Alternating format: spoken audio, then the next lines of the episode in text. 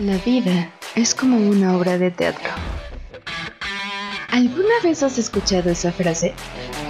Precisamente es lo que ha motivado a la creación de este podcast. Considero que todos somos un personaje con una historia para compartir en distintos escenarios. Enfocado a temas de salud, psicología y arte, te invito a descubrir a los personajes que han decidido compartir un poco de su experiencia y conocimientos en este espacio Tal vez podamos incluir algo nuevo a nuestras respectivas historias. ¿Aceptas? Comenzamos. Hola amigos, bienvenidos a un episodio más de Charlando con mi personaje. El día de hoy vamos con un tema de salud, con esta onda de psicología. Ya saben, yo siempre en modo fan, muy contenta de poder continuar con esta experiencia, con este proyecto tan hermoso que me encanta llamarle aventura. Así que hoy tenemos a una invitada. ¿Qué les digo? Que es mi mejor amiga. coincidimos en tantas cosas que a mí me gusta compartir sobre todo este mundo y más que ya se irán dando cuenta durante esta charla. Contamos con la presencia de la maestra en psicología, en terapia cognitivo-conductual, salud mental y familiar, Stephanie Perea. Fanny, muchas gracias por aceptar esta invitación. Bienvenida a este espacio. ¿Cómo estás? Hola, Marian. Muy bien, gracias. De haber sabido que así de rápido podía ser amigas, ahorita ya, mira, sería súper popular. No, al contrario, muchas gracias por la invitación. Sabes que me encanta platicar y mucho más como de estos temas que tanto me apasionan sobre la carrera, así que es un gusto, es un gusto compartir el espacio. No, muchas gracias, de verdad. Sí, aquí fue muy fácil porque congeniamos en muchos gustos, tenemos esta, ¿cómo podemos decir? Espinita especial o rara por, por los temas de de Halloween, que en esto, amigos, esto es de la parte de amistad. Sí. Pero hoy vamos a abordar esta cuestión de psicología que también nos une y sobre todo la importancia que queremos dar y acercar eh, estos temas hacia romper muchos tabús, hacia poder dar esta confianza de lo que es la terapia. Todavía nos enfrentamos a muchas cuestiones que ya, por favor, por favor, te, acérquense. Entonces vamos a hablar sobre la psicoterapia en, en esta época, qué, qué tabús y qué, qué, cuestiones todavía encontramos que, que podríamos romper. Y pues yo quisiera comenzar preguntándote, como psicoterapeuta, Fania, ¿qué te has enfrentado? ¿Cuáles son los retos más grandes que has encontrado en tu carrera? Confiar. no, no confiar tal vez en el, en el terapeuta, creo que es confiar en lo que implica un proceso psicoterapéutico. Creo que muchas personas, aunque lleguen con toda la apertura, queda como esa pequeña dudita, como ese, mm, ¿cómo decirlo?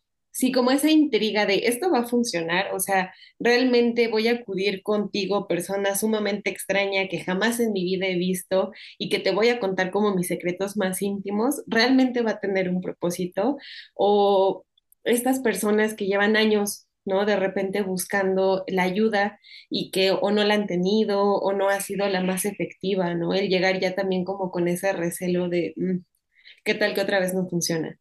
Yo creo que es mucho el volver a hacer que se confíe o que se confíe, porque no sé si en algún momento de la vida se ha confiado plenamente en lo que hacemos los terapeutas, ¿no? En lo que hacemos los profesionales y profesionistas que nos hemos dedicado a capacitarnos para poder atender esas necesidades. Creo que ese sería como un punto bien importante, el hacerles confiar. Sí, concuerdo contigo. He escuchado mucho el comentario o esta resistencia de por qué voy a ir a contarle mis cosas a un extraño, que ¿por qué van a ayudar? ¿Cómo es esta parte? Y no es una ayuda, sino un acompañamiento. ¿Cómo romper también esta idea? Exacto, o sea, finalmente el saber que es un proceso, ¿no? Creo que normalmente se tiene la idea freudiana, ¿no? De que vas a llegar a un lugar donde te van a recostar en un diván o tal vez vas a estar sentado, pero solamente van a repetir la pregunta cliché una y otra vez de ¿y cómo te sientes con eso? Y eso no es proceso, ¿sabes? Eso no es ir a terapia. Ir a terapia es ir a un espacio, aunque sea ahorita, por ejemplo, en la virtualidad, donde construyes un espacio seguro con esa otra persona que si bien es igual de humana que tú, igual de imperfecta que tú, te va a apoyar con herramientas que ha estado estudiando para poder como superar, ¿no? Los motivos por los cuales hayas llegado, sea ser mejor persona, sea superar como alguna situación adversa, sea lo que sea, ¿no? Pero al final de cuentas, eso, poder... Eh, hacer ahí lo que tal vez en el exterior no logras hacer. Y como lo dices, es todo un proceso porque hay un amigo muy especial que siempre utiliza esta frase, nos dice que somos la generación maruchan, queremos todo instantáneo. Confirmo, amo la maruchan. y la terapia también. Nuestros amigos de Maruchan, si gustan patrocinarnos también. Ya sé, Maruchan patrocinarnos. Pero si queremos todo muy rápido y nos olvidamos también de tener esta paciencia que si algo hemos estado aprendiendo, cargando durante muchos años, no se va a dar de la noche a la mañana este, este cambio y es también descubrirlo y aceptar que ya no nos es funcional. Y yo, sabes, siempre uso mucho esta frase con mis pacientes eh, cuando se frustran y es como de, ah, es que me volví a equivocar, es que volví a hacer esto, o mi mente otra vez me traicionó, es decirles, a ver, supongamos que tienes 30 años al menos 25 años de vida consciente con un proceso cognitivo ya desarrollado, has pensado de la misma forma. ¿Cómo esperas o cómo esperar que en una semana, en un mes, en dos meses, todos esos aprendizajes se vean omitidos y seas una persona nueva? Aparte va en contra de lo que buscamos en terapia. En terapia no se trata de cámbiate porque estás mal. Se trata de acéptate porque eres tan valioso, tan valiosa, tal cual eres y al mismo tiempo modifica lo que no te funciona. Por eso, porque no te funciona. No porque te digan que está mal, no porque te hayan hecho creer que es algo desagradable, desfavorable, sino porque a ti ya no te está haciendo sentir cómoda o cómodo. Ok, es muy cierto, pero, pero ir profundizando, tener mucha paciencia, y aquí es la parte en la que resaltamos el principio. Mm, poder confiar en alguien que se ha preparado, que ha estudiado para poder brindar este acompañamiento. No es llegar tampoco y que alguien te diga qué tienes que hacer, porque también es muy sencillo buscar que alguien nos indique, pero no tenemos un manual, es irlo descubriendo poco a poco. Exacto. No sé tú, pero a mí nadie a la fecha, en los años de práctica clínica que tengo, absolutamente nadie ha llegado a preguntarme cuáles son mis títulos, si tengo licencias, cuál es mi formación. Nadie. Mm. Y sabes, yo siempre les digo, pregunten. O sea, en el momento en el que llegas con un especialista, que dice que es psicólogo o que es terapeuta, porque no es lo mismo, pregúntale, ok, ¿con qué enfoque estás formado? ¿No? O sea, tienes la licenciatura, tienes la maestría, tienes un doctorado, no porque los títulos importen, porque también sabemos que hay un buen de profesionistas de papel que tienen 80 títulos y que al final ninguno pueden aplicar, ¿no? Y desafortunadamente, porque está muy bien cultivarte, pero en la práctica no se sustituye. Entonces siempre pregunten. A mí nunca me han dicho, oye Fanny, tú, este, ¿en qué eres especialista o qué onda? ¿No? Pero ellos no saben. Ellos llegan confiando hasta cierto punto, ¿no? Aquí viene como esa paradoja de no confías en que vaya a funcionar, pero ya estás ahí, o sea, ya estás haciendo como tu, tu salto de fe a decir a ver qué sucede, ¿no? Yo siempre les digo, pregunten, porque a mí nunca me lo han preguntado. Se da dentro del proceso, ¿no? Siempre tiene que haber una sesión de encuadre. ¿Qué significa un encuadre? Es el primer momento en el que tú llegas con el especialista, se presenta contigo, te comenta cuál es su formación, te dice más o menos cuál es su modelo de trabajo, ve si empata con tu problemática, te pregunta cómo te sentiste en ese primer acercamiento, se ponen las reglas.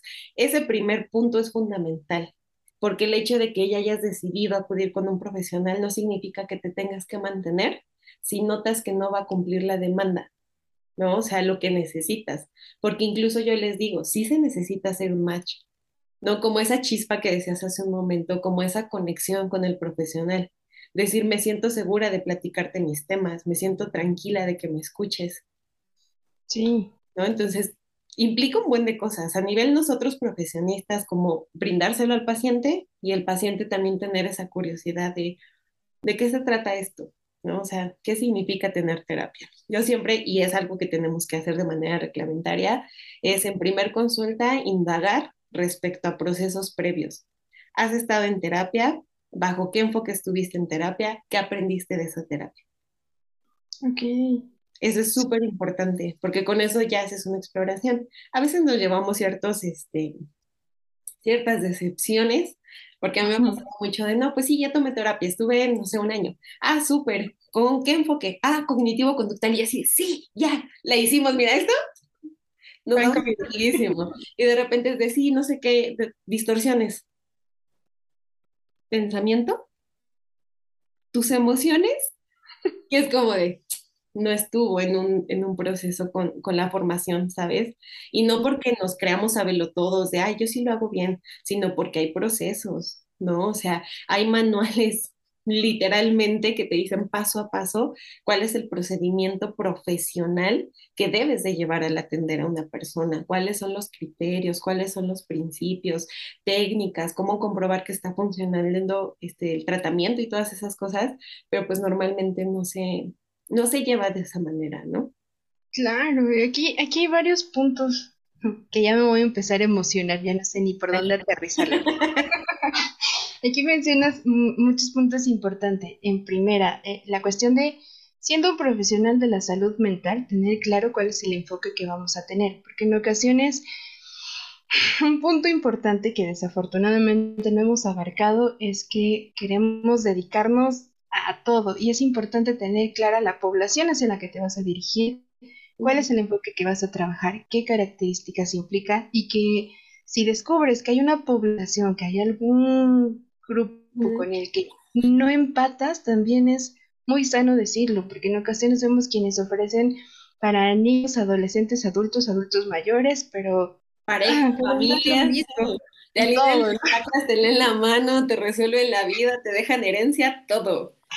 todo. Entonces es importante tener claro e informarse como usuario que hacia dónde vas a llegar, con quién vas a, brindar esta confianza que estabas destacando en este momento. Es un salto de fe, es efectivamente compartirle tu historia de vida a una persona, pero que tenga realmente este compromiso, es decir, está especializado en esta parte, va a brindar este apoyo y, que tenga esta mm, base científica. Si bien estábamos platicando un poquito antes de entrar al aire sobre algunas eh, prácticas o, creencias que tenemos desde mm, esta parte cultural, que pueden tener algún funcionamiento desde sus creencias, está muy bien, pero cuando ya le ponen el título de psicología es como, ah, este, nómbrenlo como es, pero no es psicología. Entonces, no mezclarlo, a cada persona le va a funcionar sus creencias, pero, pero no mezclarlo. Entonces, desde la cognitivo-conductual, ¿cuáles son estas características principales? ¿Por qué la cognitivo-conductual fue la que te llamó? La, historia larga o la historia corta. Era tu espacio. Bien, pues inicialmente yo cuando ingresé a psicología no tenía planeado estudiar psicología. Mi sueño frustrado de toda la vida, que no me, no me duele reconocerlo, era estudiar medicina. A mí la medicina siempre me llamó muchísimo la atención pero pues por diversos factores no, no lo estudié, ¿no? Entonces, mi, bueno, mi plan de estudiar medicina era porque me llamaba mucho la atención neurología y la psiquiatría, o sea, cuestiones enfocadas a la mente. Entonces, cuando se cerraron ciertas posibilidades para estudiarlo, una docente en la prepa me acuerdo que me dijo, bueno, ¿y ¿cuál es tu objetivo? O sea, ¿por qué te gustaría irte como hacia esos eh, rubros? Y le decía, pues porque me gusta conocer a la gente, me gusta interactuar, me gusta descubrir qué les pasa, por qué actúan de ciertas maneras y a través de eso generar como recursos y apoyarles, ¿no? Entonces ella me decía, bueno, ¿y por qué no estudias psicología? Y fue así como de, aquí tenemos la reacción, las reacciones siempre funcionan, mira. Gracias. Entonces dije, mm, puede ser, y a ver, dígame de qué se trata. Y ni era psicóloga, era una maestra de arte. Y me dijo, ah, pues mira, tal, tal, tal. Y dije, mm, puede funcionar. En aquel entonces estaba muy perdida, no sabía si sí quería eso, no sabía eh, nada de la UAM, no estudié en, escuelas incorporadas en, ningún momento, mi este, preparatoria era oficial, entonces pues no estaba tan involucrada en, en, esas cuestiones y de repente me enteré que ya había pasado el examen y fue así como de, tienes que estudiar, ¿no? Entonces fue, pues busco una escuela privada, estudié en la Universidad de Ixtlahuaca, allá me inscribí, entré a psicología, encontré de todo, obviamente, como en todos los espacios, pero tuve docentes a los que recuerdo con demasiado cariño. Hay una doctora en especial, la doctora Solórzano, que ella fue como mi mentora. Ella me inspiró a esta parte de investiga, de ser consciente con las personas, interactúa, tal, tal, tal. ¿no? Me depositó como el granito hacia la investigación, entonces dije, ah, me voy a dedicar a la investigación, porque si tú me preguntas, Marian, me metí en todos lados, ¿no? Lugar que así como de, ah, práctica para, este, trabajar con niños con autismo, ah, vamos, ah, este, taller sobre suicidio, ah, vamos, va, métete donde puedas, así es lo que les recomiendo a todos los estudiantes, métanse donde sea para que encuentren lo que quieren. Entonces, inicialmente la investigación me llamó mucho y empecé a hacer mi tesis. O sea, yo no encontré realmente a qué me quería dedicar hasta que egresé de la carrera, ¿sabes? Como que todavía en la licenciatura, así como de, me llama la atención lo clínico, pero no sé. Me llama la atención lo penal, pero no sé. Porque queramos o no nos dan una embarradita de todo, pero no sale siendo un experto. Sabes de psicología, pero la psicología es un mundo, un universo. Entonces, para mi tesis trabajé con personas privadas de la libertad. Entonces, al, al, ingresar como tal a los penales, veía que el tratamiento que se decía que se usaba era terapia cognitivo-conductual. Y dije, ok, recuerdo que la vi en la carrera, pero no recuerdo realmente sobre qué es. Entonces, con la psicóloga que estaba, también la recuerdo mucho, Celi me decía, ah, pues mira, la terapia, pues tratábamos de que sea más breve, de que sea efectiva, de que sea rápida, tal, tal, tal. Ah, ok. Entonces me empezó a llamar la atención y dije, bueno, creo que sí me gusta eso. Porque en el momento en el que entraba con las personas, dialogábamos, les hacía observaciones y esto, como que me daba esa, esa energía, ¿sabes? Como dije, esto me nutre, como el chismecito que decíamos hace rato que nos da vida.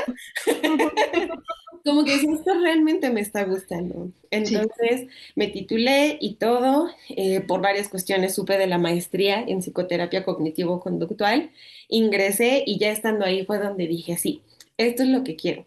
Hubo un momento en el que al salir de la carrera, pues ya sabes, ¿no? El típico tío, es, bueno, no tengo tíos y primos aquí, pero el típico tío primo del conocido, era este, puedes atender a mis familiares, ¿qué tal? Y era así como, es que no sé, o sea, sí hice muchas cosas, pero no considero saber realmente sobre ninguna.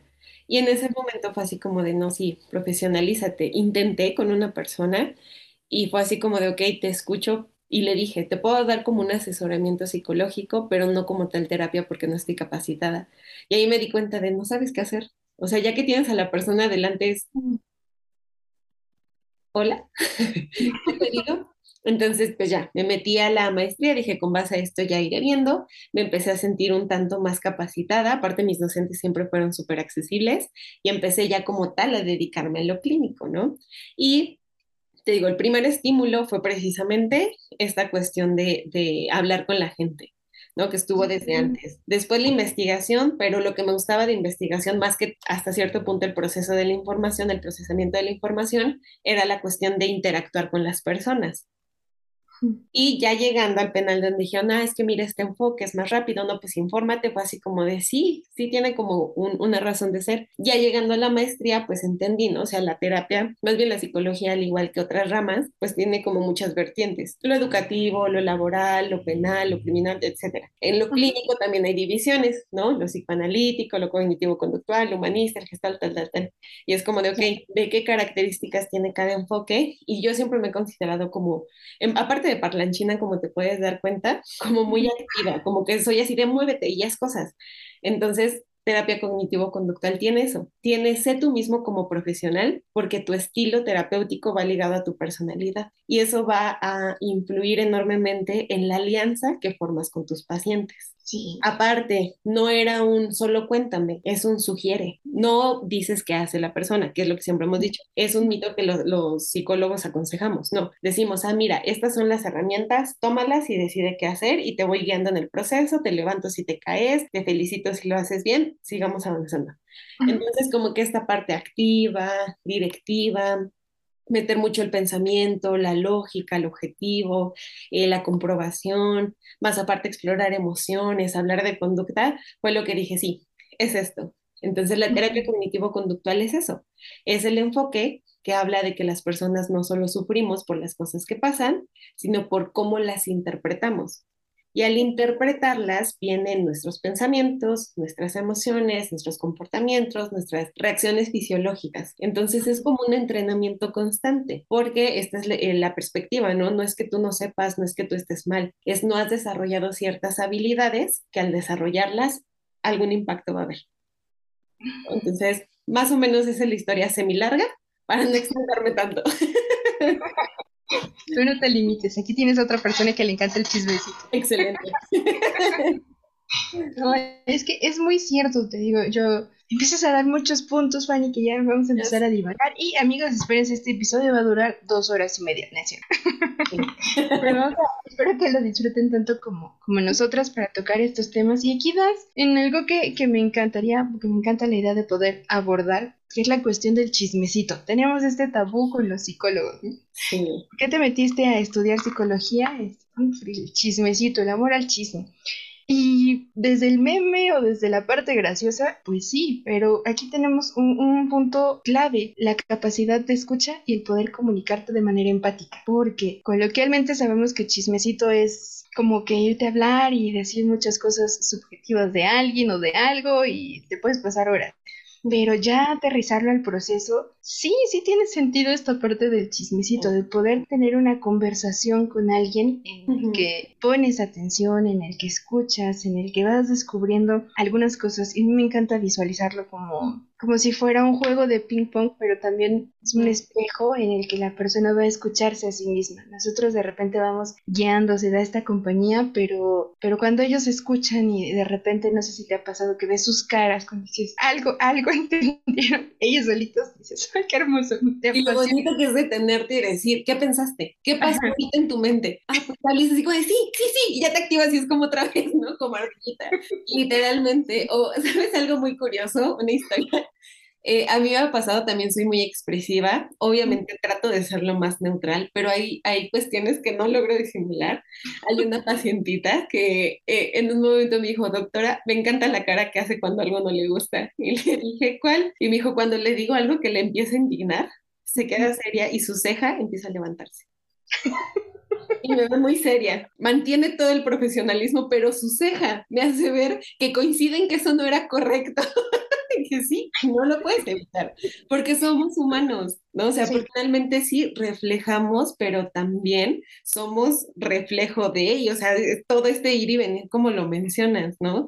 Es imposible ser una persona, bueno, desde mi perspectiva, ¿no? Ser una persona realmente empática y demás sin llegar a ese punto de, de, de simplemente fluir, ¿sabes? Yo te puedo decir que tengo mis planeaciones de las sesiones, tengo mis formulaciones de caso, tengo mis estrategias con cada paciente, pero eso no significa que llegue y le diga, hoy vamos a hablar respecto a habilidades sociales, saca tu libreta, escribe. No, o sea, se va dando en la charla, se va dando tan ameno. Créeme que si alguno de mis pacientes ve esto, va a confirmar 100% que la forma en la que me estoy expresando contigo es la misma forma con la que trabajo con ellos. De broma les decía, a veces algo como si hubiera entrado a un show de stand-up, ya terminé, ya los hice reír, ya aprendimos, vamos a ver qué viene en la siguiente. Porque realmente disfruto lo que hago y veo que a ellos les funciona más el poder llegar, compartir sin sentirse juzgados, sin sentir que van con una máxima autoridad, sin sentir que es un espacio de castigo, de represión. Porque sí se busca esta dinámica y esta diferenciación que hiciste. O sea, sí ponemos tal vez la broma y la palabra de chismecito, pero pues no es chisme, ¿no? Es plática. ¿Y cómo vas a ser terapeuta si no te gusta escuchar? Claro. Me acuerdo que a mí me purgaba y me estoy purgando por la expresión que hice. Si me estás viendo, tú sabes quién. La ceja me estresa, por ejemplo, y me estresaba mucho que te decían, ay, es que estudiaste psicología porque estás loca. es que los que estudian psicología están locos. Hubo un punto en el que dije, sí, ¿a quién le va a gustar escuchar problemas todos los días? Pues sí, creo que sí tenemos algo de locos, pero pues aquí andamos, ¿no? Me de cuenta. Entonces creo que es como todo este proceso de identificación, de decir, ok, vamos a ver qué resulta de esto y que la plática pueda ser amena no significa que no se esté trabajando. Claro.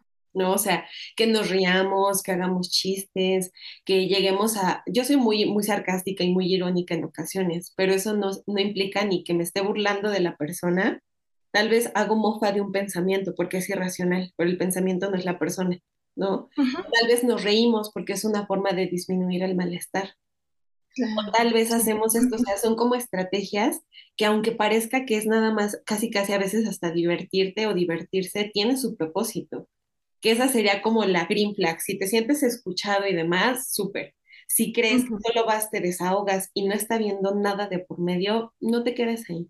Puede que no sea el profesional, puede que no sea el enfoque, puede que tal vez todavía ni siquiera estés listo, ¿no? Pero sí, identifica, identifica cómo te vives dentro de ese proceso.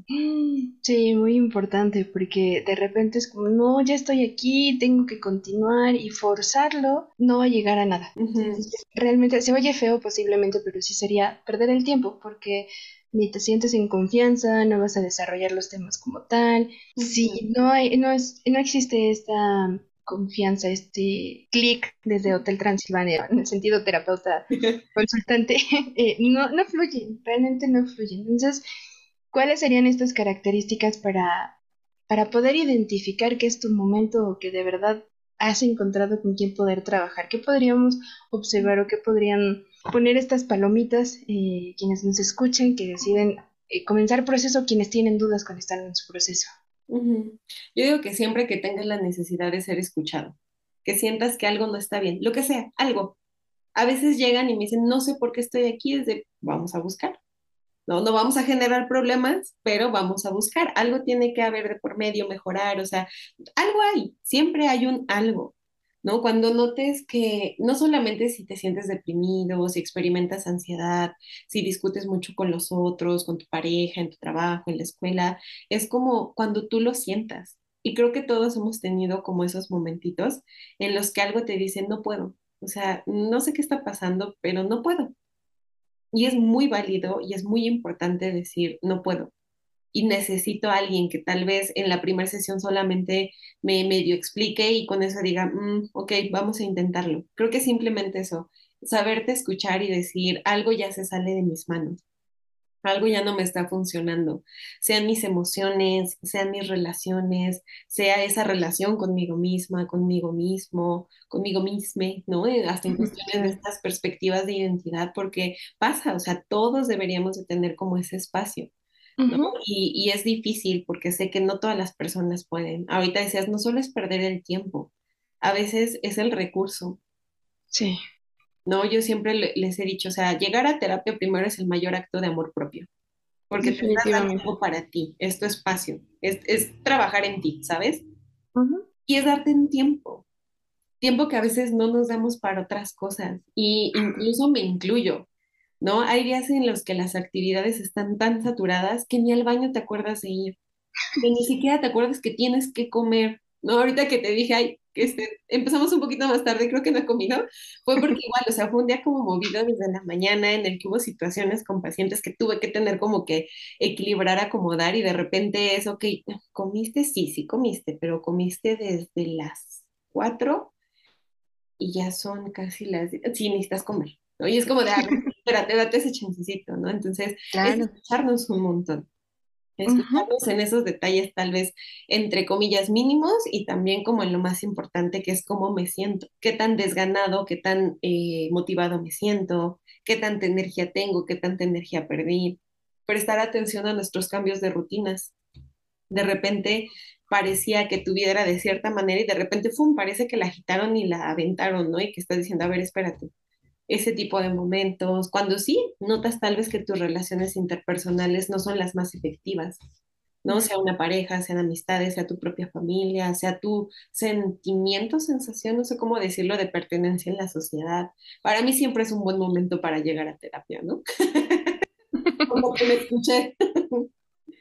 Sí, sí, creo que rescatar lo que se menciona también, em, todos deberíamos de estar en proceso, pero todavía se tiene la idea yo no estoy loco, yo no necesito ir a terapia, eso es para otras personas, no tengo problemas tan graves, yo tengo que aprender a solucionar esto y una molestia, no sé, una queja constante que se ha compartido, al menos que he escuchado con algunos consultantes es, me da pena admitir que necesito apoyo.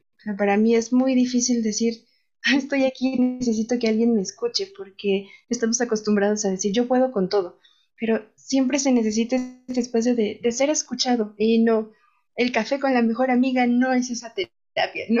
Sí ayuda mucho. Ayuda, pero ayuda. Exactamente. Sí. esta implicación de hacerlo con un profesional que sabe por dónde guiarte, pero también rescato mucho esta cuestión de somos humanos. También la, la crítica o, este juicio constante que recibimos de ¿por qué te enojas si se supone que eres psicólogo? A ver, a ver, somos humanos y también tenemos esta capacidad de decir, lo aprendí de esta forma, lo puedo desaprender y puedo generar algo nuevo. Entonces todos estamos en constante crecimiento, tampoco e, esta figura de, del perfecto, del experto, sí es alguien que maneja muy bien la información, que está capacitado, pero tampoco va a llegar a juzgarte e indicarte qué es lo que tienes que hacer o poner la etiqueta de está bien, mal, porque una de las cuestiones también de acudir a terapia es es que me han dicho que soy muy enojón o muy enojona, o estoy aquí porque ya me sugirieron que necesito cambiar, pero realmente, ¿qué, qué deseas hacer tú en tu proceso? Es descubrirlo también. Sí, sí, yo siempre les digo de broma, ¿no? Ha de ser bien aburrido cuando todo el tiempo me llevo todo a lo social. Siempre me voy a los aprendizajes, al machismo, a la sociedad mexicana, porque tenemos aprendizajes muy introyectados. Este, por ejemplo, de es que tienes que ser fuerte. Te lo dicen desde chiquito. Mm, te caes, te pegas, lloras y no, no, no, no llores porque eres fuerte. O este, los niños fuertes se comen todo su cereal. O este, las niñas son débiles porque corren menos eh, rápido que tú. Es todo el tiempo estar como diciendo qué es lo bueno, qué es lo malo, qué es fuerte, qué es débil. Lloras y en ese momento te voy a dar motivos para que llores. Ya está llorando por un motivo. Claro. O sea, ya hay un motivo de por medio. En la mente de esa persona ya hay, un, ya hay una razón. Y siempre evidenció a mi Mati, a mi sobrino, que, porque él con él he aprendido un montón, o sea, lo que son mis pacientes y tal vez él, por ejemplo, como pequeño o personas que me rodean, me han enseñado más, creo que hasta la licenciatura y la maestría en conjunto y los diplomados y lo que sea. ¿no? Porque recuerdo que en algún momento me quedé a dormir en su casa y cuando entré, todavía usaba su cunita, no recuerdo cuántos años tenía, y me dice, Fanny, cierra el closet. Y le dije, ¿por qué? Y me dijo, porque ahí hay un monstruo y me da miedo. Y me quedé así. Y como que en un momento hasta me sugestioné y dije, si ven fantasmas y si si hay algo ahí, y no como que... Oh, okay. Dije, no. Entonces en ese momento le iba a decir, ¿no? Como la respuesta automática de cualquier adulto, ¿cuál sería? No existen. Ahí no hay nada, no pasa nada, ¿no? Y en ese momento fue como que te cae el lado psicólogo y fue como el, no creo, mi amor, mira, ¿te parece si lo abrimos y exploramos si hay algo? Y ya es como que le checas, ¿ves? No hay nada. Está bien que tengas miedo porque está oscuro y no sabemos qué puede haber, pero siempre lo podemos como comprobar, ¿no? Entonces, ese es el máximo ejemplo que yo he encontrado como qué es la validación emocional. Es algo que debes de sentir en tu terapeuta, green flag, ¿no? Sentirte validado. ¿Qué significa? No siento lo mismo que tú, tal vez ni siquiera compagino con lo que piensas o sientes, pero lo entiendo y es válido porque es tuyo. Claro. Y desde los niños hacemos eso, invalidar. No tengas miedo, no hay nada. No llores, no pasó nada. No te Exacto. Entonces, esa parte de validar es un aspecto muy importante que tiene que estar en proceso. Si sientes que estás validado por tu terapeuta, está bien que eso sí, hay una delgada línea entre validar y alcahuetear, como decimos los mexicanos, ¿no? Alcahuetar, que sería, tú estás bien, todos están mal. No, sí, sí, tú tienes la razón, ¿no? O sea, validar es decir, entiendo que te hayas sentido molesta y hayas gritado, pero estás de acuerdo que no fue la mejor reacción. ¿Qué te hubiera gustado hacer? Y ahí ya das el cambio. No estuvo mal que actuaras así, fue lo que pudiste hacer en el momento, pero no fue lo más óptimo en un, una porque tal vez dañaste a la otra persona y porque también tú te conflictaste. Ahí ya ves esa parte de la validación, ¿no? Ok, lo que nos lleva al siguiente punto. La cuestión dos. Dos puntos, ya sabes. ¿Por qué, ¿Por qué no dar terapia a amigos, familiares y eh, alguien cercano? Es, a veces esperan respuestas como que muy elaboradas, como que casi casi se lo llevamos a una línea más eh, coloquial más social es como es pecado, no lo hagas. realmente es este, esta parte de se puede fracturar el lazo, porque aquí viene también el otro punto que quería abordar. No siempre vas a salir feliz de tu proceso. A ir a proceso terapéutico no es esta parte de me amo, ya encontré mis herramientas y la vida va a brillar ahora para mí. No, hay veces que encontramos que nos estamos moviendo, no sé, por la línea de víctima, por la línea de y somos nosotros. No sé si has visto este meme de un niñito con una bota en la cabeza. Sí. Lo descubres. ¿Tú sabes con cuál ejemplifico? Con el meme de la persona que va en la bici y que tiene un palo en la mano y lo está metiendo en la llanta y se cae. Sí. Y a nadie nos resulta cómodo. Realmente no es cómodo descubrir que uno está generando ahí algunas cuestiones que, no son agradables y que no siempre es solo el exterior. Y, al principio decías, no es tanto la situación como tal, sino la forma en la que lo interpretamos con base a nuestra historia. ¿Qué pasa con este punto de la incomodidad? Y desde tu perspectiva y experiencia, ¿por qué no dar terapia a conocidos? ¿Por qué no es recomendable? Porque los amamos. Hay un sesgo emocional. Hay un sesgo interpersonal, que es un sesgo como un error, algo que vicia la información. ¿No? O sea, al final los vemos como las personas que nos representan. Un paciente llega a mí, yo lo veo como un ente totalmente neutral, del cual no conozco nada hasta que me ayude a conocerlo y ante el cual voy a mantener un escepticismo clínico pacientes, no me malinterpreten, no es que no les crea, significa que lo que tú me dices está ya sesgado, nuevamente repito el término, por tu percepción. Entonces yo soy totalmente neutral porque no te conozco ni nada, ¿no? O sea, vamos construyendo a través de tu vivencia. Pero si atiendo, no sé, a una prima, ¿no? Pues ya conozco su historia familiar, sé la versión de la tía, sé cómo la perciben los otros primos, sé cómo todo el contexto. No funciona. No, no puede ser como de esa, de esa forma. Yo recuerdo, y eso sí, no me acuerdo quién lo dijo, pero sí me acuerdo que fue en la licenciatura que alguien nos dijo a sus eh, familiares amigos, vean los perfectos. No les vean defectos en lo absoluto, porque los van a ver como eso, como personas que quieren, no como pacientes. No, o sea, yo te veo a ti pareja como mi pareja, no como alguien en quien tengo que encontrar un diagnóstico o hacer un análisis, un plan de atención. Exacto. Igual con la familia. O sea, si, nos, si vemos a nuestros padres como humanos y nos trae un buen de broncas, imagínate verlos como sujetos de estudio. no Otro episodio. Entonces, no, o sea, finalmente es un sesgo. Hay un sesgo cuando conoces a las personas. Tiene que haber como eh, que no haya ese vínculo, evidentemente, y también en ocasiones, ¿no? A mí me pasa, por ejemplo, que atiendo a la amiga de una amiga. Entonces, aunque esa amiga sea la conexión, ese vínculo se quita, por así decirlo, porque consulta, ese vínculo que nos conectó, por así decirlo, es tu vínculo, no mi vínculo. Y jamás sería, oye, es que te dijo, jamás se triangula la información. ¿Por qué? Porque es un delito, ¿no? En primera que hay otra este, green flag, ¿no? Si conserva tu privacidad, si conserva tu este, confidencialidad, es una buena señal porque son principios básicos. Y te lo tiene que decir desde un inicio, ¿no? O sea, no voy, no puedo, no tengo derecho, es un delito que yo exponga información tuya sin autorización. El único momento en el que podemos revelar información sobre nuestro paciente, ¿cuál es? El momento en el que su vida o la vida de otra persona peligre. De ahí en fuera no puedo decir absolutamente nada de lo que me dijiste en proceso. Claro, amigos, esa, esa es una de las más grandes también. La información es sagrada, lo que se recibe y se marca mucho es ese espacio seguro. A donde llegas, aunque sea virtual, saber que en ese momento quien te escucha se va a quedar con la información nada más. no sé si te ha pasado que luego pareciera que escuchas voces porque estás en contextos y de repente te acuerdas de una situación que es como afín con tu paciente y es así como de... Mm, sí. Pero no hay manera de voltear a alguien y decirle, es que mi paciente me dijo que no sé qué. Pues no, o sea, el chiste se queda en ti. A veces ya estamos de parecer loquitos, nada más con, nuestro discurso interno, ¿no? Sí. De, ay, ¿te acuerdas que te dijeron esto? Sí, no manches. Estuvo bueno. Me siento comprendida en este momento, Fanny. Exacto. Ahora entienden, amigos, por qué ya le puse lo de mejor amiga. Aparte, ambas tenemos dos nombres, así que nos podemos disociar un momento. Hay una, hay otra, se da una charla muy amena. Es más, mira, yo tengo un termo y un café porque a María le gusta el café y a Estefan el agua.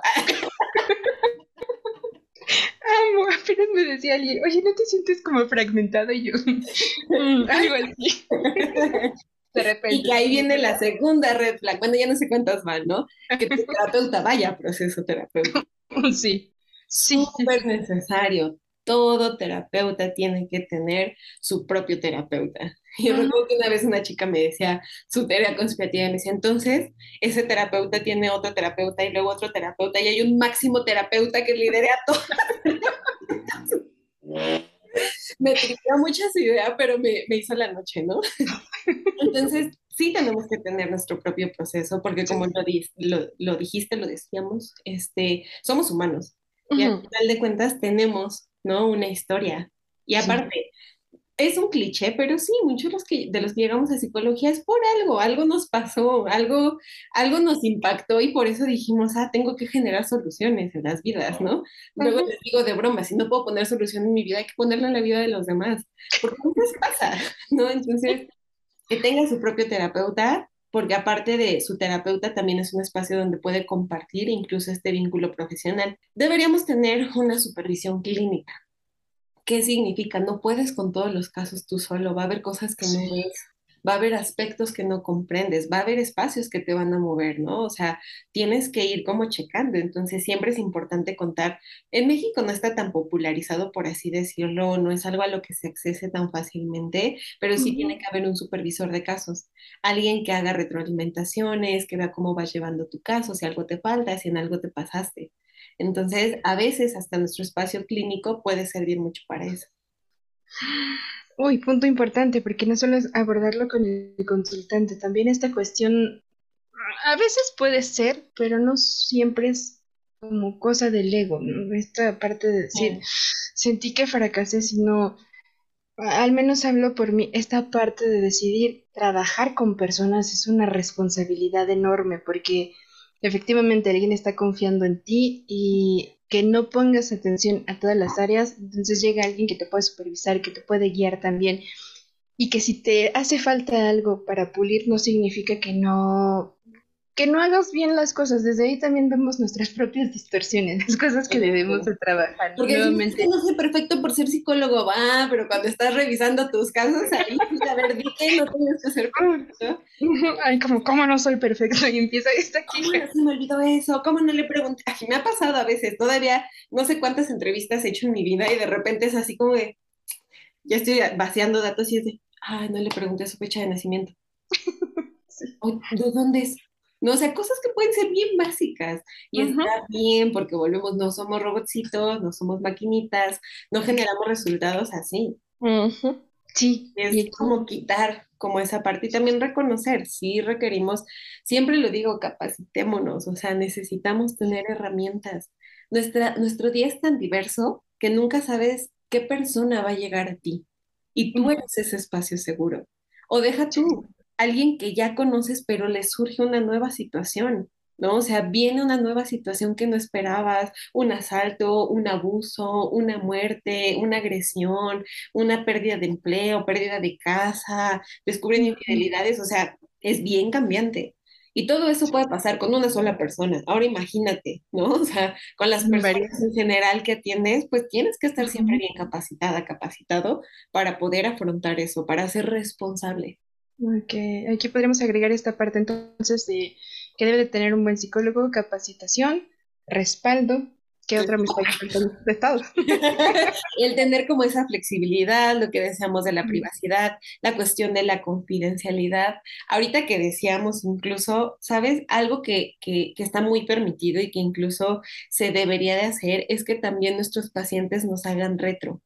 O sea, no que nos evalúen, pero que si algo no les gusta, nos lo digan. Sí. Yo siempre le digo, si vamos, si tocamos un tema del que no quieras hablar, puedes decírmelo y lo respeto. O si hice un comentario que te desagrade o, te incomode, menciónamelo. Porque puede que sí, a veces nos equivoquemos. A veces hagamos tal vez algo que no fue apropiado y no porque queramos, ¿no? Tal vez fue como un error en la praxis, un error por lo que sea. Entonces también eso es importante, que tenga apertura a las observaciones que si tú le dices, oye, es que eh, percibí que la sesión pasada no me prestaste atención al hablar de tal cosa, te diga, ah, ok, ¿qué sucedió? Este, ¿qué, ¿Qué reacción tuve yo? Tal, tal, tal, y que no sea un no, yo siempre te escucho. O es que estás reflejando lo que te pasa en las demás áreas, ¿no? O sea, ponernos como en esa postura de... la defensiva. Exacto, ahí, super red flag, ¿no? O sea, no está aceptando como esas, esas observaciones que son también necesarias. Claro, hay una diferencia entre aceptar que no vamos a escuchar lo que queremos o lo que creemos que necesitamos, pero tampoco el, el psicoterapeuta tiene la verdad absoluta. Si algo te está generando incomodidad, se tiene ese derecho para decir, "Mm, esto ya no me hizo sentir tan cómoda, pero hablarlo. Nuevamente viene esta parte que, que es muy común como motivo de consulta, el poder manifestar lo que necesitamos. El, el romper esta idea de no puedo pedirlo, se va a sentir mal, eh, cómo lo voy a decir, qué va a pensar de mí, empiezan un montón de cosas que, que nos limitan, pero esto es básico ante esta interacción. Totalmente. A mí me pasa mucho que al, al estar a veces en consulta, como que mi mente va avanzando muy, muy rápido, no sé cómo decirlo, de lo que me dicen y lo que empiezo a pensar. Que sé que tengo como que enfocarme. Entonces, normalmente tengo aquí, no sé, cositas que puedo estar girando, mis play ya las guardé ahorita porque termino mi jornada, ¿no? Pero siempre tengo cosas en la mano o estoy haciendo rayoncitos, o sea, buscando qué, porque sé que eso me ayuda a mí a focalizarme, pero se los llego a mencionar. Sí. Porque si de repente tu terapeuta, porque por ejemplo cuando me concentro veo hacia otros puntos, es como de, es como si, pero no es que esté ignorando, no es que a veces me enfoco en ciertas, ciertos estímulos Ujú, para poder como eh, enfocar, ¿no? Entonces, también eso es importante, el poder decirle, este, sabes, a veces requiero como estar atenta a algunas cosas, pero no implica que no te preste atención. ¿Hay problema con esto? No, pues no. Ok, mucha comunicación. Sí, totalmente. O a veces pasa ahorita con el home office, híjole, qué cosas no llegan a pasar, que ya te tocaron, que ahorita hablábamos de las mascotas, ¿no? Ahorita si vieras ya mi gato está como empujando la puerta así de déjame salir, ¿no? O mi perro que ya me trae su juguete, o que cae un cohete y de repente nada más, ¡pum! brinca un perrito. Creo que no hay paciente que atienda que no conozca a Dalí y a Sopita, mis dos mascotas, porque todo el tiempo andan por aquí haciendo de las suyas. Y es eso, el poder decir disculpa, ¿no? Me acuerdo que recientemente hubo como feria aquí donde, donde, donde vivo, entonces estaban echando muchos cohetes y a Dalí le da, como que le generan ansiedad. Mm, Entonces, ¿qué hacía? Brincaba y se me sentaba en el regazo. Entonces, lo que hizo fue agarrarla con sus patitas y la puse así y le dije a mi paciente, ¿tienes problema de que haya un terapeuta en esta sesión? Dijo, no, no hay problema. Y ya como que le dije, no, disculpa, es que están, están este, ¿cómo se llama? Echando muchos cohetes y el ruido le da un poquito de ansiedad. ¿No tienes problema? No, sin problema. Hasta me contó de una serie, hicimos bromillas y ya como que se quedó sentadita y sin problema. Pero viene de eso. O cuando sé que, por ejemplo, va a venir paquetería, ¿no? Y que sé que van a estar tocando o que algo va a pasar. Si sé que pueden llegar cuando estoy trabajando, hasta puedo hacer eso, ¿sabes? Y no considero que me haga una mala profesional el decirle, oye, posiblemente me llegue un paquete. Si llega, por favor, me permites nada más bajar a recibirlo. Yo siempre le he dicho, mis pacientes son un amor, ¿no? O sea, Sí. la neta, mis pacientes, excelente servicio, son muy comprensivos. Siempre, más bien nunca he tenido a alguien así que sea así como, de, no, no puede eso, ¿por qué haces eso? No, al contrario, es, no, claro, adelante, tómate el tiempo. ¿No? Y ya después, por ejemplo, si demoré por cualquier cosa, pues se les repone en esos minutos, ¿no? Y obviamente si está llorando, o sea, en una situación de por medio, no le voy a decir, ay, espérate, ya llegó un paquete, no. Es solo si noto que la charla va como bajo cierta línea que tenga apertura para esas cuestiones. Exactamente, uno va identificando desde esta confianza que se genera con consultante psicoterapeuta. No, Sí. no te vas a imponer ninguna de las dos partes, es una escucha, es un acompañamiento Somos constante. iguales. Ajá, sí, exactamente. Mm, es- se me figura con esta perspectiva que a veces también tenemos eh, de la cuestión de la educación, que hubo mucho tiempo en el que había este escaloncito en los Las salones, ¿no? jerarquías. Ajá, y no, es, es alguien, otro humano que te está escuchando, que está capacitado para, para dirigir esa escucha, porque tampoco va a ser como una charla con un amigo más, ¿no? Sí está esta neutralidad, esta objetividad, lo que se pretende, y me parece que, que es importante también mencionar, y luego profundizamos, que la TCC tenemos estos objetivos. No, no solamente es ir a hablar de lo que te pasó en el día, sino que lo vas encaminando. Sí pueden surgir muchos cambios, pero lo vas aterrizando también hacia esos objetivos que, que se establecieron. Y como la vida misma consiste en cambio constante, es aceptarlo y ir aterrizándolo a que incluso tus objetivos cambien. Exacto.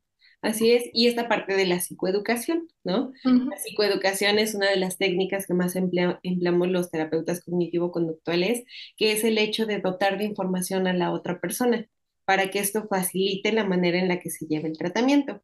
Ejemplo, hablamos de emociones, pero ¿cómo voy a mostrarte, enseñarte, capacitarte para que regules emociones si no sabes qué es una emoción? Si no sabes cuáles son las emociones, cuál es su función, etcétera. Ahí viene esa parte de la psicoeducación. Yo profesional que cuento con la información teórica te digo, mira, una emoción es tal, tal, tal, estas son las básicas, tal, aquí, ya te doy de información. Tu parte es la retro. Tú en específico, Marian, ¿cómo experimentas la alegría?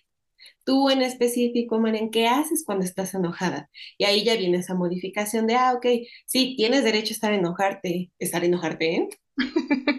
tienes derecho a no saber cómo eh, pronunciar los verbos a veces. También me pasa, me echan unas frases, mira, deliciosas de mis pacientes. Yo quiero tu diccionario. ¿Qué? Sí, literal. Entonces, por ejemplo, esto, ¿no? O sea, tienes derecho a enojarte, pero no tienes derecho a gritar porque te enojaste. ¿Por qué? Porque ya afectaste a alguien más. Entonces vas a vivir tu enojo, pero de una forma sana para ti misma, para que no se te genere una úlcera o algo así, pero al mismo tiempo que no te genere problemas con el contexto, con las personas que te rodean. Claro, y aquí algo que, me hiciste recordar, aclarar dudas, porque nuevamente en la parte de lo que diga tu psicoterapeuta no es ley, pero si lo que te dijo no te hace sentido o tienes alguna duda, es yo comprendí esto. Nosotros somos responsables de lo que decimos, pero también quien está recibiendo tiene este derecho a decir, ah, no va por ahí o qué quisiste decir y, no quedarnos con esta línea, porque desafortunadamente a veces es como, mi psicólogo me lo dijo, o es porque, y lo entiende de otra forma y dices, ay, no, por favor. Sí, sí, sí. Tener apertura al debate y respetar ideologías y conocer de los otros. ¿no? O sea, no somos todólogos. Claro. No, o sea, no sabemos todo. Ni nosotros, ni, ni las demás personas, ¿no? O sea, ni el mundo, por así decirlo. Entonces, de repente, no sé, tenemos pacientes que se pueden dedicar a cuestiones muy específicas. Y es como de, oye, ¿qué es eso? Pregunta. Ah, no, pues soy tal cosa. Ay, ¿me puedes compartir un poco sobre qué esto? O me gusta mucho tal banda. Oye, ¿qué género es? Ah, tal cosa. O no, pues tal, te dicen palabras. Ahorita con la chaviza, ¿no? De repente hay términos que yo tengo mi teléfono al lado, así de. Ah. No como, como el video, oh, aesthetic.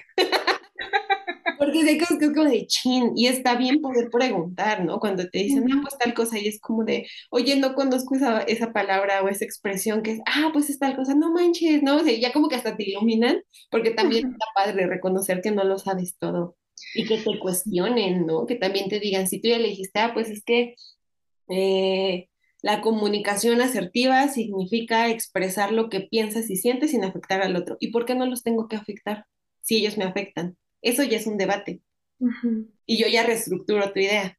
Ah, porque tú no estás buscando dañar al otro, tú lo que estás buscando es expresarte y que el otro lo realice hacia ti no significa que lo tengas que hacer, no puedes permitir, pero y ahí ya se viene la discusión, ¿no? O sea, el debate es eso, o sea, bronquearnos entre nosotros, pero para construir algo, porque eso tenemos que hacer todo el tiempo con nuestro pensamiento.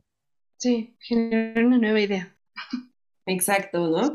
Y eso, eso pasa muchísimo, o sea, tú, tú cuestioname, ¿cómo sabes que lo que te estoy diciendo es real? ¿Cómo sabes que eso, eh, cómo sabes que tengo la razón? Sí cuestióname y si no te sé responder, enséñame, ¿no? A veces.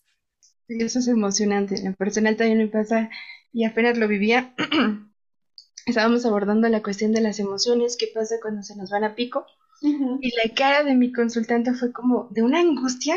Y yo así, ¿qué acabo de decir? Y me dice, o sea que, no, no, no, no, no, espera y ya lo vas reestructurando y se vuelve también un reto para ti encontrar cómo hacerlo un poquito más, más claro con otra idea. Sí, entonces e, ese reto, esa adrenalina. ¿Sabes con qué puede pasar mucho? Con las metáforas. Las metáforas y las analogías, ¿no? O sea, las usamos mucho porque es como una estrategia para tal vez no decirte tal cual la situación, sino pues, personalizarla un tanto, o sea, que no la veas tan propia para que la veas de manera más clara y después la adoptes. Pero tenemos que ser muy cuidadosos. Mm. Porque no sabes si realmente está comprendiendo lo que le intentaste decir. O sea, sí. Eh, ¿cómo decirlo? Es como si de repente le dices, ¿no? Así de, ah, pues recuerda que hablar con tu pareja puede ser no tan funcional, porque a veces el regresar a espacios donde nos sentimos cómodos no significa que tengamos que estar ahí, ¿no? Se, se me ocurrió esa. Y en su mente tal vez sea, ok, entonces si me llevo al sujeto de ese espacio va a funcionar. Y es como de, sí, sí le escribí, nos vimos en otra parte. No, no dije eso. Puede llegar a pasar, ¿no? Porque como dijiste, o sea, eres responsable de lo que emites, pero no de lo que el otro interpreta. Pero también es como de, ok, ¿a qué me refiero? Siempre hacer la clarificación. ¿no? Una técnica precisamente, que es algo que caracteriza terapia cognitivo-conductual. Usamos muchas técnicas lo que hacemos tiene un nombre, tiene una definición y tiene un procedimiento que llevar. Ahorita hablamos de debate, ¿no? Por ejemplo, esto de la confrontación, o sea, toda técnica, todo eh, movimiento ninja que realizamos en consultorio tiene un propósito, tiene incluso un fundamento, aunque no lo parezca. Sí, y, y, comunicárselos también les hace sentir esta parte segura de tiene un porqué, por qué estamos haciendo esto, por qué lo aterrizamos de esa forma. Y cuando descubren también que las tareas que se dejan, eh, que tienen una razón de ser, que no solamente es, mm, se rompe también esta idea de te están diciendo qué hacer, no, es una tarea específica para una conducta que quieres modificar, bueno, que el consultante desea modificar y que entonces lo vas aterrizando, pero no le estás diciendo qué hacer para resolver determinada situación que a veces algunos lo pueden adoptar así, pero no, no va en esa línea y es, es romperlo también, ¿no? Poderlo aterrizar. ¿Cuál es el objetivo? Exactamente. Y no es lo mismo, por ejemplo, el poder decir, no sé, em, estamos trabajando justo asertividad y yo te digo que le escribas a una persona, es recuerda estos principios, recuerda esto que mencionamos, recuerda que tienes que hablar en primera persona, recuerda mencionar tal, tal, o sea, ahí ya vas guiando, estás otra técnica, moldeando y modelando, ¿no? El comportamiento. Entonces, finalmente, no, o sea, nosotros ya creo que nos basamos en técnicas en nuestro día a día. Nos bañamos a través de terapia cognitivo-conductual. Sí, hacemos todo un seguimiento de instrucciones. Es parte de eso, de decir, ok, tiene una estructura, todo tiene una estructura, a veces no lo parece.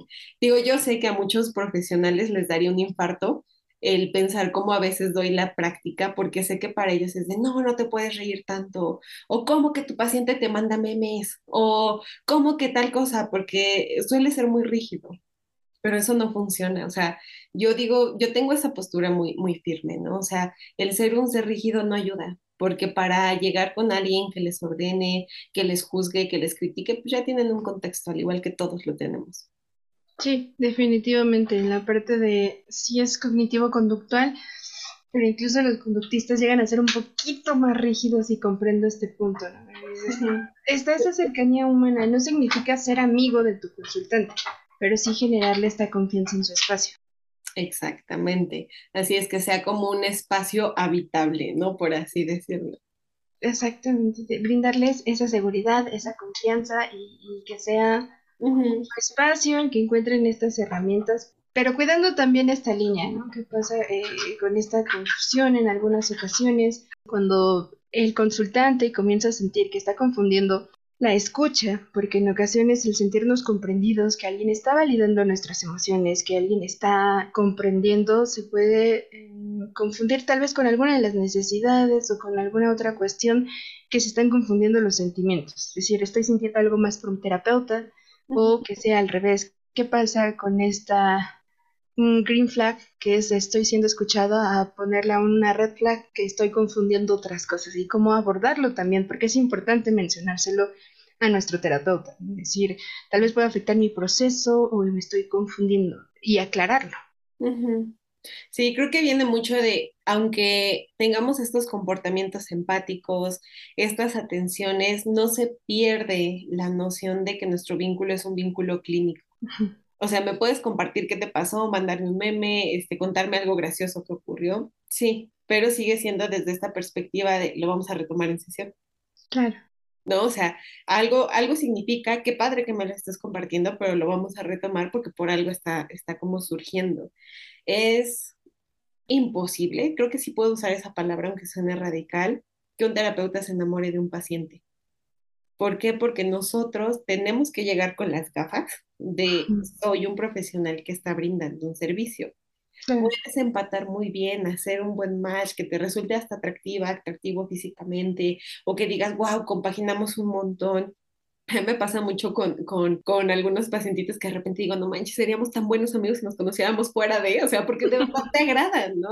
Pero sabes que no, sabes que eso no va a pasar, sabes que finalmente es una persona con la que tú estás fungiendo un rol distinto. Amigos ya tiene, amigas ya tiene, tú eres su terapeuta. Entonces sigue siendo empático, llevas la línea, pero tú reconoces cuáles son como esos límites, por así decirlo. ¿Qué implicaría? Que no vamos a salir juntos, ¿no? Puede que salgamos cuando hacemos una tarea de exposición o algo de role playing como fuera de consultorio, puede pasar. Por ejemplo, si mi paciente tiene ansiedad, la llevo a un café lo llevo a un café y ella se encarga de pedir, porque yo estoy viendo, yo estoy haciendo ese entrenamiento para que después ella vaya sola y haga el proceso y hacer la retro de, te percatas que cuando te dirigiste al mesero, este, sentiste algo que fue ah, ansiedad, ¿cómo la sentiste? No, pues de tal forma, ¿qué te funcionaría? Eso se puede hacer, en TCC está permitido. Está permitido de repente hacer como estas prácticas fuera, ¿no? Las prácticas como en vivo, por así decirlo, sí se puede, pero no es lo mismo, vamos a hacer esta práctica para observar tus comportamientos o vamos a tomarnos un café porque me caes muy bien, ¿no? Ahí ya, ya está como la línea. Y digo, y no nos podemos enamorar porque sabemos cuál es nuestro objetivo. Me hiciste recordar que en el penal, este, una de las psicólogas nos decía así como de, no se enamoren de, de algún interno. Y en mi mente era, ¿cómo te vas a enamorar de un interno? O sea, son personas que tú estás atendiendo. Y nos contó como, no, es que se han habido estos casos y, y, ella decía, imagínate cuántas carencias personales tienes que tener para que te enamores de una persona que estás atendiendo y que aparte tiene problemas con la ley y que aparte está por un delito tal, tal, tal. No sé, ya son tus broncas.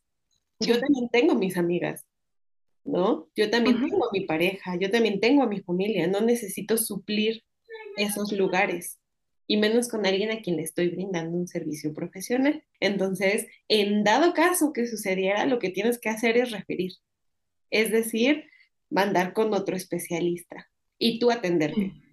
No tú explorar qué onda. Digo, sonó muy feo eso. ¿Todo bien en casa? sí, es un checa qué está pasando, ¿no? O sea, realmente qué está ocurriendo en ti para que eso llegue a suceder.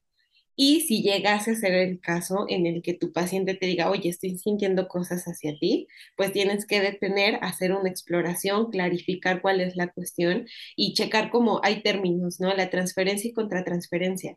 Son más conocidos en el psicoanálisis, pero en TCC también existen. que es lo que tú le depositas al otro, lo que el otro deposita en ti. Si es una transferencia que el paciente está haciendo hacia ti y que puede ser funcional para el proceso, te puedes mantener atendiéndole. Si eso que está depositando en ti es excesivo, nuevamente se refiere, se canaliza, se, da, se lleva a otro profesional, obviamente le explicas.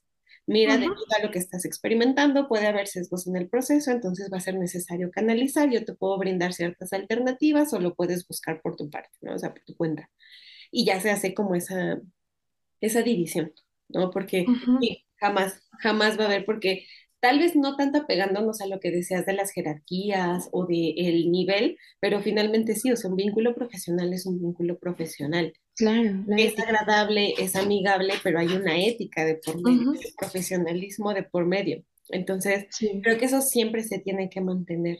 Y sí, si notas que el paciente está depositando algo, a veces hasta es oportuno decirle, no me quieres a mí, quieres lo que yo te represento porque soy un espacio seguro, porque te escucho y me halagas, ¿no? Tal vez hasta de repente, o gracias por decírmelo, ¿no? Tampoco decirle, no, ¿cómo estás? Porque ahí nuevamente pues, genera un impacto totalmente contrario, ¿no? Entonces, sí es como saber manejar el caso, pero sí, mantenerlo 100% a este es un vínculo profesional, estas son las reglas y esas se aclaran desde el inicio. Yo después del encuadre les mando a mis pacientes su contrato terapéutico, es decir, todos los lineamientos que se deben de acatar a lo que yo me comprometo, a lo que ellos se comprometen conmigo y se firma y tiene que haber conformidad. Si hay una falta en el proceso mía hacia ti o tuya hacia mí, aquí está nuestro documento que avala que no está funcionando. exactamente, y que nos ayuda a remarcar esta parte de eh, estas banderas verdes y banderas rojas que podemos observar dentro de un proceso, la honestidad, la comunicación, la preparación, el que esté también en, en supervisión y en su propio proceso. Pero aquí vamos a hacer una pausa, amigos, porque esto no es un cierre. vamos a ir a un segundo episodio. Saben que esto es común en este espacio, que, que aquí el chismecito no para. Entonces, fluye. Nos vamos a una segunda parte para poder aterrizar bien eh, ya darle como un pequeño cierre a, las banderas verdes y a las banderas rojas que, que, tenemos que observar cuando estamos con un terapeuta, tanto para psicoterapeutas como para consultantes. Y un episodio especial, como mencionábamos al principio, que nos gusta esta onda de esta temporada tan bonita que, que ya comenzó, y las historias de terror las historias más escalofriantes, vamos a poner dramático el asunto que hemos vivido. Somos intensas aquí. que nos han compartido, que si nos contó la prima de un amigo, que es la historia del amigo del amigo, eh, que nos envíen sus historias para poder abordar un poco qué ha sido esta parte no tan tan linda y sí también tan humana que podemos pulir estas cuestiones de tener cuidado con quienes confiamos de saber cómo hemos reaccionado ante algunos consultantes o algunos casos muy intensos que hemos recibido. Así que esperamos sus historias.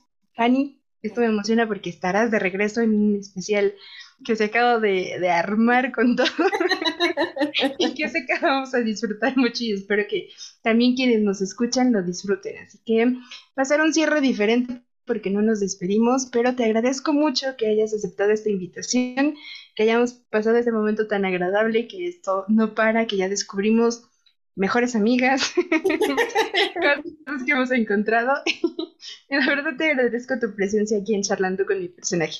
No, muchas gracias a ti, me la pasé súper bien. Espero que esta información que, que, compartimos el día de hoy, tal vez a través de poder reírnos, de poder hacer bromas, de poder no llevarlo a una exposición tal cual con diapositivas, sirva, ¿no? Para decir, ah, ok, esto me resuena porque lo experimenté y me sentía cómoda, cómodo, o esto me resuena porque no me sentía así, y poder ir como este, generando nuevos aprendizajes, nuevas experiencias y sobre todo incentivar. ¿No? Incentivar a que las personas busquen ese apoyo. No tenemos que buscar el apoyo cuando ya nos sentimos muy mal. Sí. Pésima calificación para México, siempre somos reactivos, actuamos hasta que están las emergencias y deberíamos estar mucho más familiarizados, mucho más dispuestos a prevenir. Y creo que muchas veces estaría padre llegar a un, a un profesional con este objetivo de prevenir antes de que me sienta realmente muy mal. Sí, definitivamente el conocernos nos da esta pauta para saber cómo poder responder o resolver ciertas cuestiones que definitivamente van a llegar a nosotros. No sabemos qué, pero algo va a llegar que nos va a mover aquello que ah, solemos utilizar ya como término muy popular, ¿no? Nuestra zona de confort, cuando realmente descubrimos que nunca fue un confort, sino que algo había ahí que ya nos hacía movernos, pero no sabemos cómo movernos o cómo canalizar esos cambios que, que llegan a nosotros. Así que Exacto ahí la importancia de tomar proceso. Todos vamos a proceso, por favor. Todos somos terapia. Muchas gracias, Marian. Fue un gusto y espero que a todos les haya gustado mucho esta plática tan amena que logramos el día de hoy. Okay, y yo me quedo con ese hashtag. Muchas gracias, Fanny. Todos somos terapia. Que ahí. que lo hagamos tendencia, por favor. Exacto, tren topic, nada más porque sí. Hashtag todos somos terapia, así que muchas gracias Fanny, nos vemos en la segunda parte de este episodio que vamos a tener el 21 de octubre, se va a poner bueno, envíen sus historias, compártanlo con sus amigos y gracias por dedicarnos un poquito de su tiempo para escucharnos, para disfrutar de un personaje más que ha decidido compartirse en este espacio, decir algo que es parte de su cotidianidad, de, de su historia de vida y que Siempre voy a destacar la pasión con la que comparten a lo que se dedican. Así que muchas gracias, Fanny, y nos estamos escuchando en el siguiente episodio. Perfecto, muchas gracias a ti, Mari.